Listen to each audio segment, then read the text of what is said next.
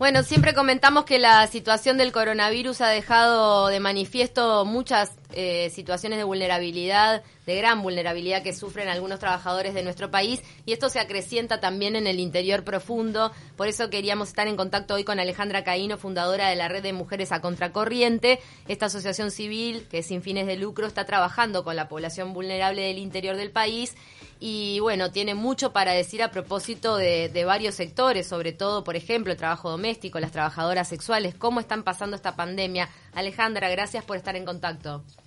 Hola, muchísimas gracias. ¿Cómo están? Muchas gracias por, por este espacio. Bueno, esta pandemia dejó al descubierto eh, una situación muy irregular que atraviesan cientos o tal vez miles de uruguayas. Exactamente, sí, y donde las mujeres que son jefas de hogar y que están en esta situación de vulnerabilidad, como, como ustedes muy bien decían, migrantes también, trabajadoras domésticas, este, las trabajadoras sexuales de, todos los puntos del país, obviamente que también. O sea que este, están pasándola para nada bien, este, no solamente esas, sino sus hijos, ¿no? Y eso también es importante. ¿Cuál es la zona o los departamentos más críticos en cuanto a esta situación? Bueno, eh, los departamentos, yo siempre, este, cuando empezamos a, trabajar con, con este, este, esta, esta parte de, nuestra sociedad, eh, siempre digo que los, los pueblitos más, más pequeñitos, lo que no son ciudades del interior, son los más vulnerables porque en realidad no, no llega el transporte, no hay este determinados servicios que a veces uno los ve como como en realidad algo normal en el día a día de, en tu casa, en, tu, en tu círculo. Eh, pero en sí, por ejemplo, estamos trabajando con Sarandí del G, Lascano, eh, este, Plaza Pascual, que en algunos lugares no, no, no hay ni siquiera luz, por ejemplo, ¿no? Y que están en situaciones bastante complejas.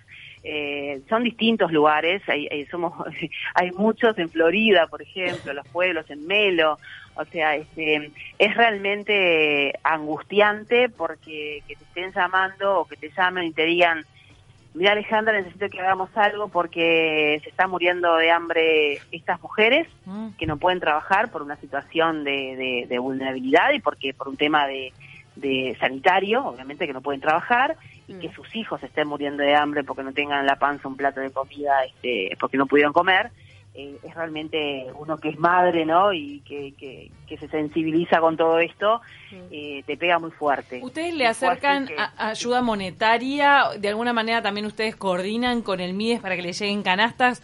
¿Cómo hacen ustedes para, para organizarse?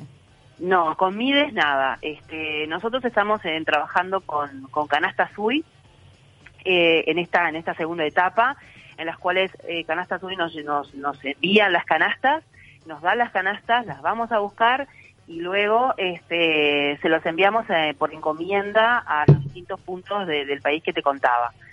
Eh, las canastas, cada una de las canastas, porque a mí me interesa saber esto de la logística de las canastas, porque uno siempre se pregunta cuando hay esa cantidad de, canastas que se van para todo el país, viste que una canasta da para cuatro días, ¿verdad? Sí, tres. ¿Cuántas les están dando por familia más o menos? ¿Que por semana les dan dos canastas? Mira, estamos en, eh, sí, en lugares porque, a ver, el, la encomienda, digamos, tiene un costo para, para todos, ¿no? Mm. Entonces, este, estamos enviando, este, por ejemplo, a Melo se enviaban 40 canastas para 20 personas, para, para 6 días, en realidad, entre, entre 6 y 7 días, ¿no? Este, es lo que es lo que está lo que está funcionando. Pero pero en sí este mm, eh, la primera parte lo que hacíamos para, para contarte un poco lo, que lo que la pregunta inicial era nosotros lo que hacíamos era juntábamos el, dinero enviábamos por por un tema también sanitario que no no salíamos eh, le enviábamos el dinero a través de una cuenta bancaria al, al propio almacén del, del lugar o al supermercado del lugar y, las, y las chicas iban y retiraban el surtido de X cantidad de dinero que se les enviaba de acuerdo a la recaudación que teníamos. yo quiero agradecer a, muchísimas mujeres que, integran no solamente la red, sino que son amigas de la red, que aportaban y, siguen aportando su granito de arena, no importa el, el, cuánto, sino este, la constancia de poder este, haber cumplido con más de 200 canastas que, que se, que se dan por semana.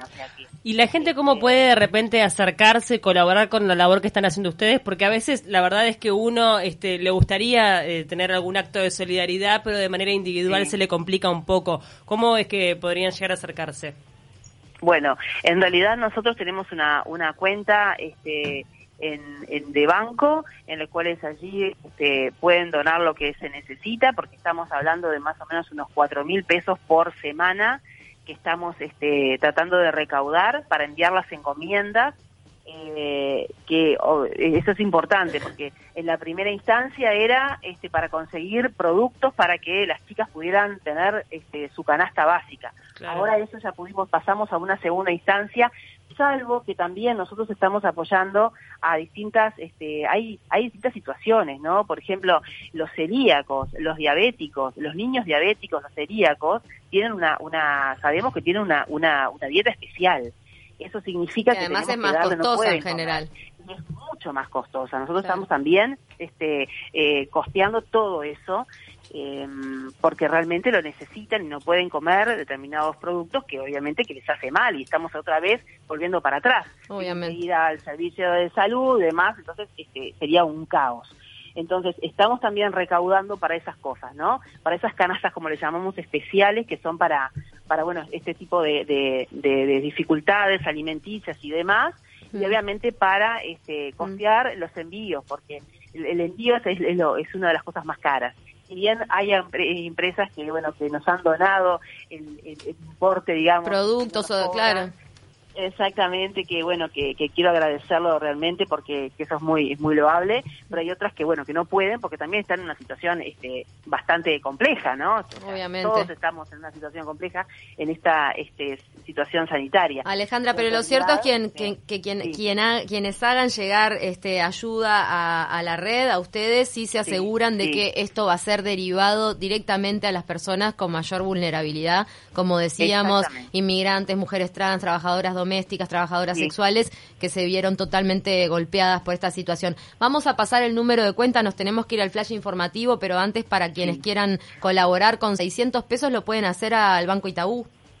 Exactamente, puede ser, a ver, eh, 200, 300, 100, no importa el, tanto el costo, sino la, la, importancia es, la donación de lo que puedan. 600 pesos es la canasta básica, pero uno puede donar parcialmente lo que quiera. Exactamente, esos 600 pesos es lo que nosotros generalmente son para canastas especiales. Lo hemos puesto ahora como canastas especiales para las cosas que yo te decía.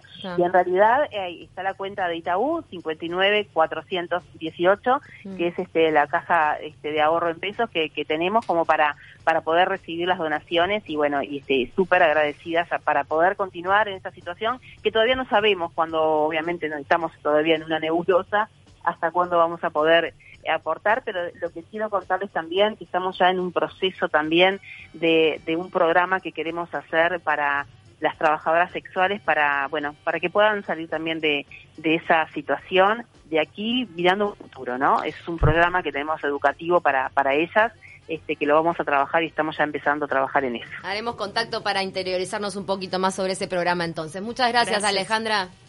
Muchísimas gracias a ustedes, un beso grande para toda la audiencia. Un beso grande.